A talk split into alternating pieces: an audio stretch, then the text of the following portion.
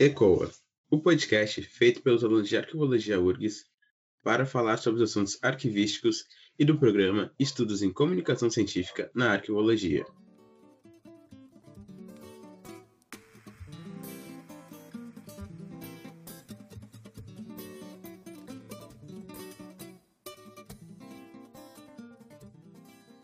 Eu sou Matheus Santos e serei o mediador do episódio. Hoje conversarei com o arquivista Jefferson da Silva, ou talvez para muitos ele seja mais conhecido como Deus Arquivista. Ele é servidor na, da Universidade Federal da Paraíba e atualmente está com um doutorado em andamento em Ciência da Informação na Universidade Federal de Santa Catarina. Olá, Jefferson. Te agradecer pela disponibilidade de participar do episódio. Olá, Matheus. É, eu que agradeço. Fico muito feliz pelo convite, honrado. E vai ser muito bom o nosso papo hoje. Com certeza. Bom, Jefferson, eu gostaria que você falasse um pouco mais sobre a sua formação e as suas experiências com a arquivologia. Sim, sim. É... Eu sou formado em arquivologia pela Universidade Estadual da Paraíba e fiz um mestrado em ciência da informação na UFPB, na Universidade Federal, que João Pessoa nós temos dois cursos de arquivologia. É...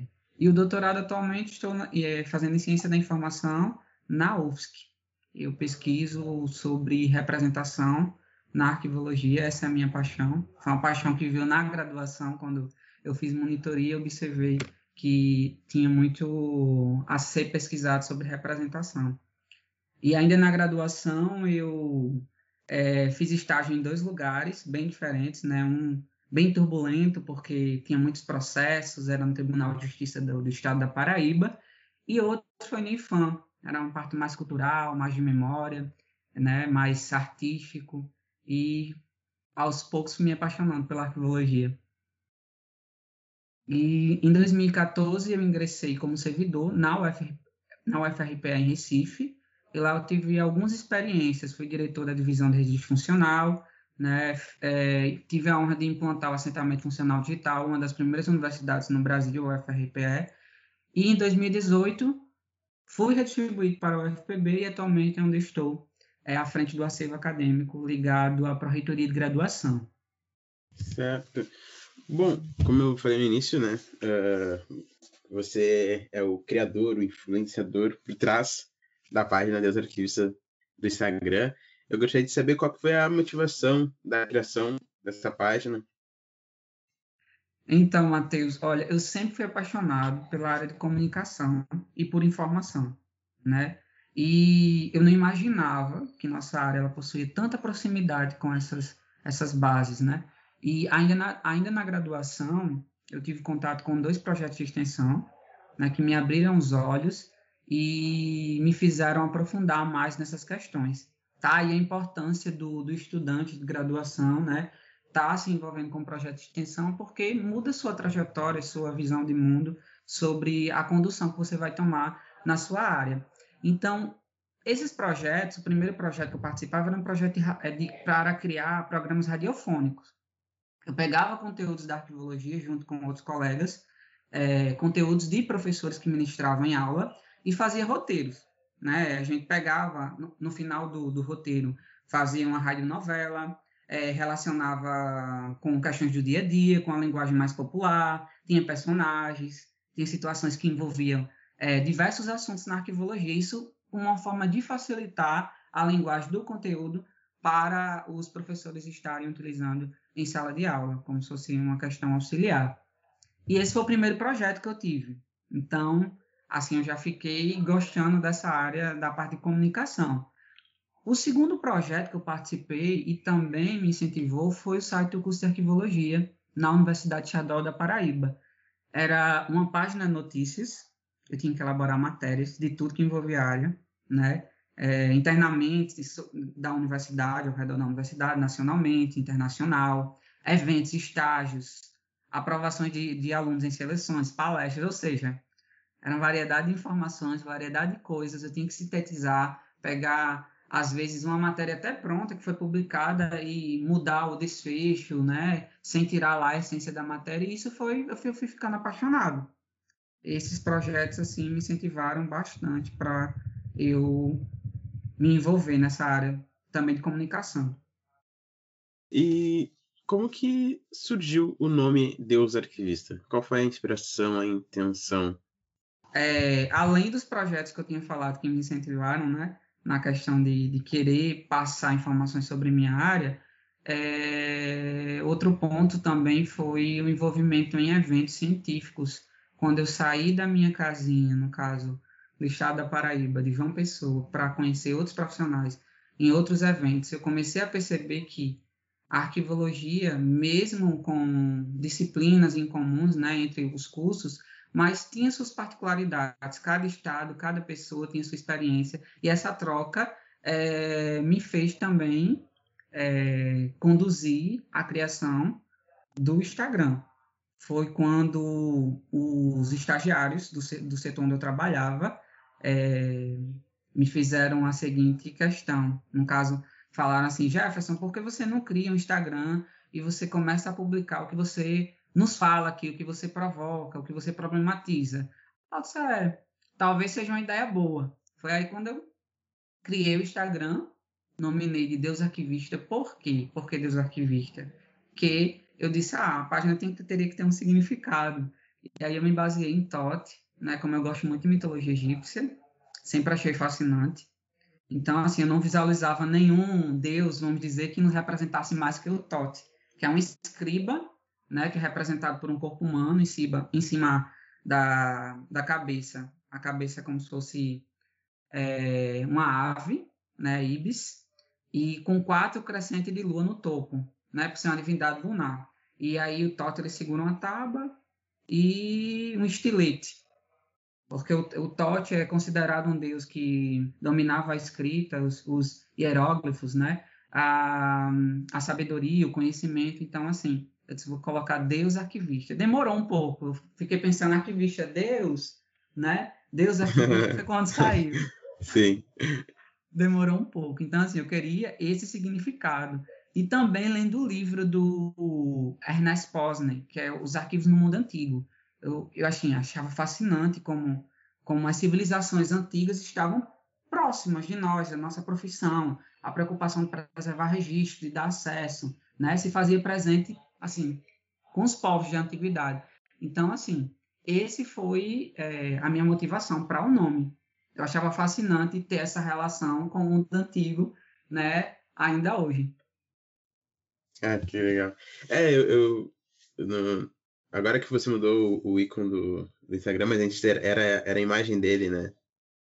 Isso, isso, era a imagem é. de Totti. Mas como, uhum. como, como eu não me preocupei é, com essa parte do design, da estrutura no Instagram, em um, em um primeiro momento, né? Uhum. É, eu criei e coloquei essa imagem. Aí depois eu disse, não, vou deixar o nome, o Deus Arquivista, que tem significado, mas é, me colocar, porque como eu estou à frente, como eu estou mediano, né? Mas a as inspirações vêm do, do Toque, então teria que deixar lá. Uhum. Mas uh, a escolha por, modificar a imagem, ela partiu para tentar deixar talvez o, o perfil mais mais próximo assim das pessoas, porque daí tem um rosto de um rosto de alguém conhecido.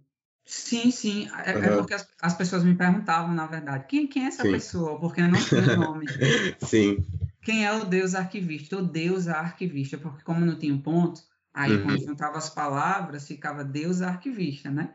Então, assim, as pessoas não sabiam se era um homem, se era uma mulher, o que, o que, é que era, quem é que estava ali por trás da, daquela página, falando aquilo, né? Uhum. Então, foi isso. Foi as pessoas que vieram no direct ficaram perguntando, eu disse, ah, não, tá na hora de, de me apresentar, de me mostrar de alguma forma.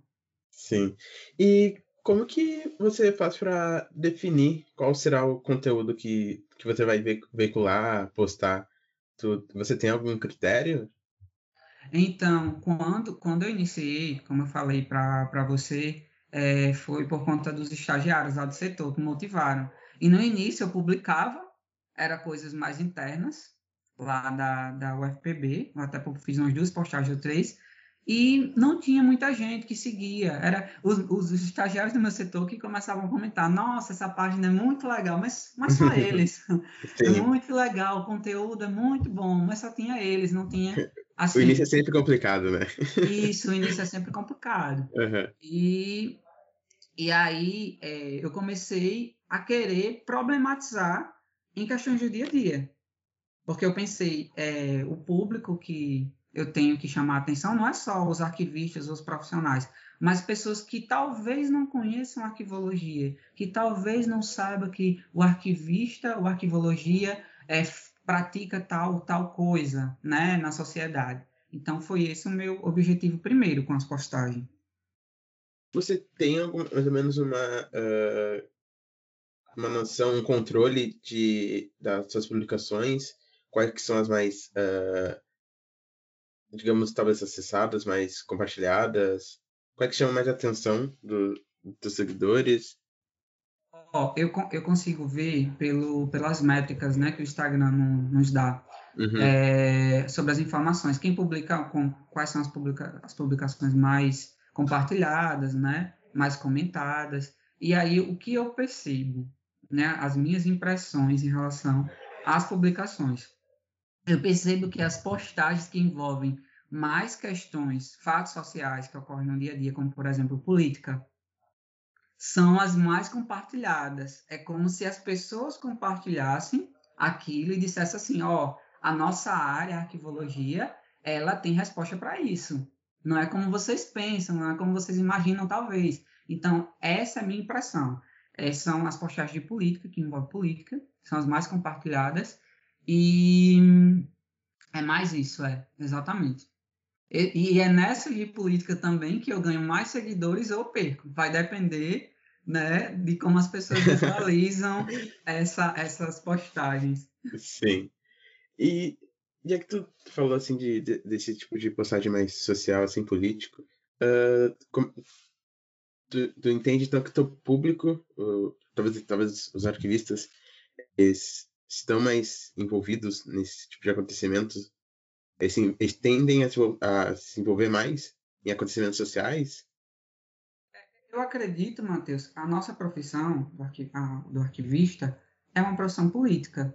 Uhum. A gente, é, você pode dizer, ah, eu vou ser neutro, eu vou ser isento. Não vai ser, é complicado. Você tem que ter uma dimensão sobre as coisas. Você, a gente trabalha com análise de documentos, com representações.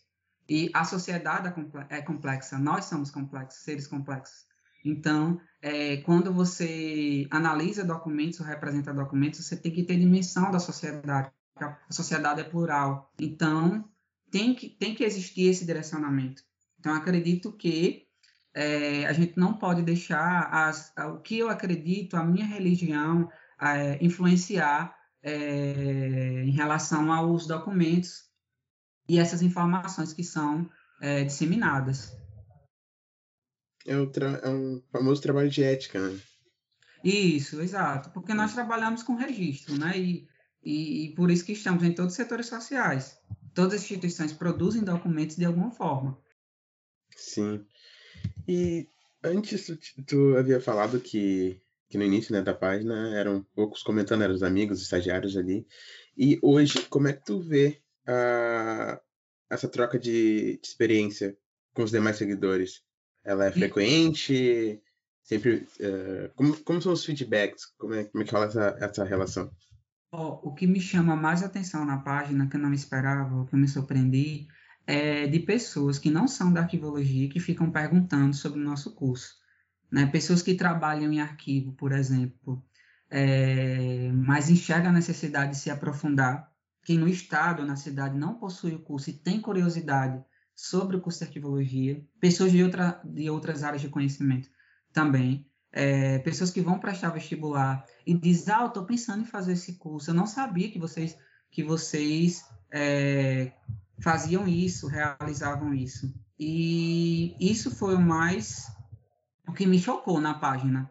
Eu tinha essa intenção, eu tinha a intenção de publicar e das pessoas olharem e dizer, nossa, eu não sabia que essa área trabalhava ou relatava sobre isso, eu não sabia que os arquivistas poderiam realizar essa tarefa. Poxa, eu não imaginava que, arquivi, que, que arquivista cuidava de documentos digitais ou que, que gerenciava esses documentos digitais, mais papel. Então, essa desconstrução é necessária né, para as pessoas que não conhecem nossa área, que cria uma imagem né, errônea. É importante né, a gente procurar falar, trazer uma linguagem mais mais leiga, né? Não, não sei se seria essa palavra certa, mas a gente buscar realmente conversar com, com, com, as, com as pessoas de fora da área, né? Porque muitas vezes a gente se atenta muito a, a termos arquivísticos que muitas vezes as pessoas uh, que não são da área não vão entender, né?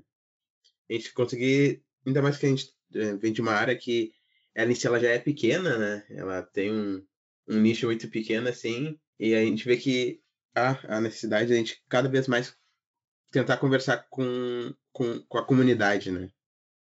Isso, e eu, eu acho um desafio estar tá transformando, simplificando, no caso, a linguagem, estar tá relacionando com, com fatos do dia a dia. Por exemplo, no início, quando eu publicava as, os posts, eu tinha uma linguagem mais acadêmica, eu uhum. fazendo essa análise. E, e eu percebi que não chamava tanta atenção das pessoas. Porque Sim. quanto mais relaciona com coisas do dia a dia, mais elas vão se aproximar, mais elas vão entender. Por exemplo, eu fiz um post que algumas pessoas vieram né, no direct e falaram: Ah, eu compreendi mais sobre o princípio da organicidade. Quando você começa a comparar a organicidade com alimentos ou produtos orgânicos que não recebem interferência, né, que é natural, não é artificial. Então, você consegue relacionar com coisas mais visíveis pelas pessoas, né? mais presentes, com a, a, vamos dizer, as coisas que acontecem na nossa área. Isso chama mais atenção. Uhum. E você tem planos de expandir mais o Deus Arquivista? É, porque ele é só. É, hoje só tem conta no Instagram, né? Isso, eu só tenho uma Isso. conta no uhum. Instagram. Mas, mas... você pretende expandir para outras redes sociais ou talvez criar algum projeto em cima, alguma coisa assim? Eu penso, mas a, é, a questão é que eu venho planejando, né, por conta da como ainda eu trabalho, também faço doutorado e aí fica pouco tempo para se dedicar ao Instagram, mas eu vejo que, por exemplo, o YouTube tem uma gama de público também bem interessante. Eu tenho alguns vídeos lá publiquei e eu percebo que às vezes as pessoas vão, chegam ao Instagram pelo YouTube. E eu tenho aí alguns planos de estar tá mostrando mais é, os arquivos de, de outras cidades, não só aqui de uma pessoa, mas de outros lugares que as pessoas não conhecem, arquivos públicos, né, estaduais, né, questões com os documentos. Esse é, assim, o meu objetivo maior. Uhum. E qual é o nome do... Aproveitando dá o nome do canal do YouTube. Também é das arquivistas? Lá eu só coloquei arquivista. Ah, só arquivista daí. Só arquivista. ah, tá. Bom, uh, Jefferson, eu gostaria de, de fazer uma última pergunta. Eu gostaria de saber se você tem alguma memória afetiva com arquivologia e qual seria ela? Ó, oh, eu, eu tenho sim da minha infância em relação a quando eu eu acompanhava a minha madrinha, que ela era secretária de uma, de uma escola, e eu não sabia, eu ficava me perguntando sobre aqueles documentos que eram gerenciados pelas pessoas na época. É, eu já ajudava ela lá com os documentos, e eu ficava me perguntando por que as pessoas se interessavam tanto por aqueles documentos, porque percebi que era os documentos serviam como se fosse um, um poder, sabe, para decidir as coisas. Eu criança ainda, então a escola, esse ambiente com os documentos é o que, que chega até a mim, assim, de memória em relação à arquivologia ou aos documentos. Ah, que legal. É. É bem legal. Bom, uh, quero te agradecer né, a participação, a disponibilidade muito obrigado, Jefferson. E caso queira deixar alguma consideração final, a fala é sua. Ah, eu que agradeço, agradeço pelo convite, a professora Léo Líbia, a você por estar aqui intermediando essa nossa conversa e fico muito feliz e honrado, como já falei, de estar falando um pouco né, do Instagram do Deus Arquivista.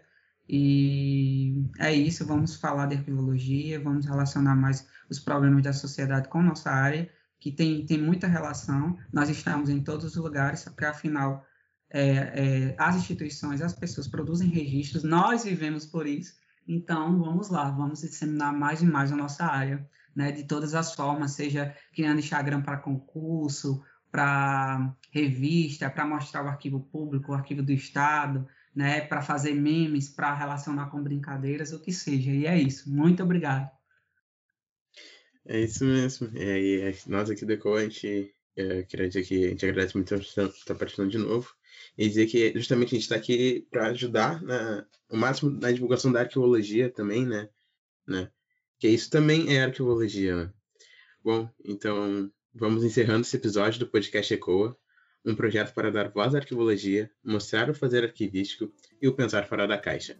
Até o próximo episódio. Siga a gente nas redes sociais, ecoa.urgs, e se você gostou, não deixe de compartilhar.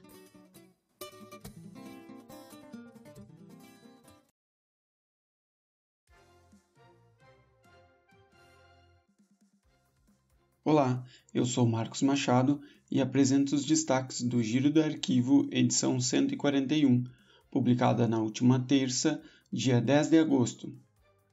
Sanções da LGPD começam a valer para empresas e órgãos públicos.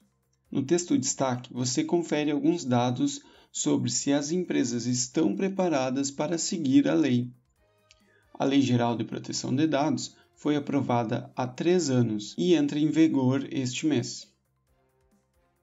É notícia no Brasil sobre a arquivologia o CONARC publicou uma nota sobre o incêndio da Cinemateca. O incêndio também foi motivo de protestos por parte dos trabalhadores da Cinemateca contra o descaso do governo.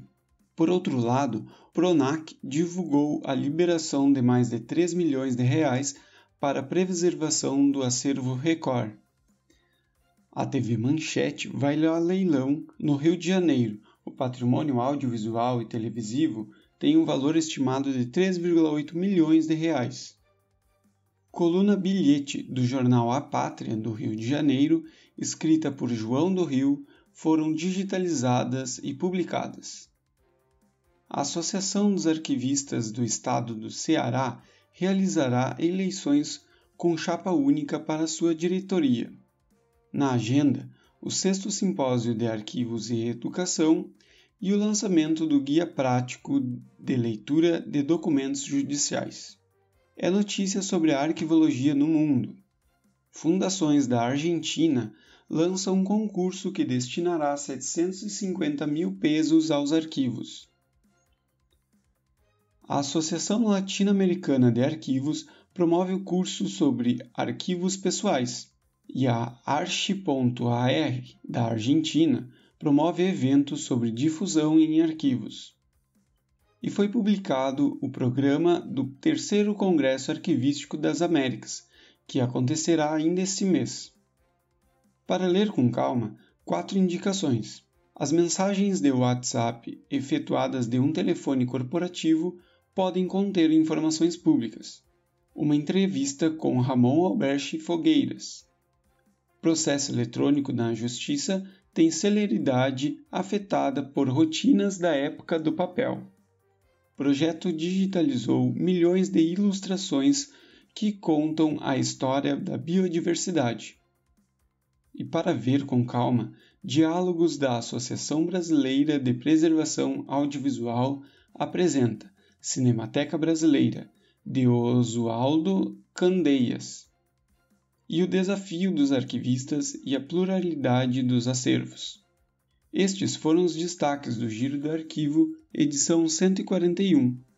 O Giro é publicado todas as terças. Receba grátis em seu e-mail. Para mais informações, acesse nossas redes sociais. Siga arroba Giro da Arquivo no Facebook, Instagram ou Twitter. Lá você encontra o link para assinar o nosso boletim e receber o que há de notícia no Brasil e no mundo da arquivologia.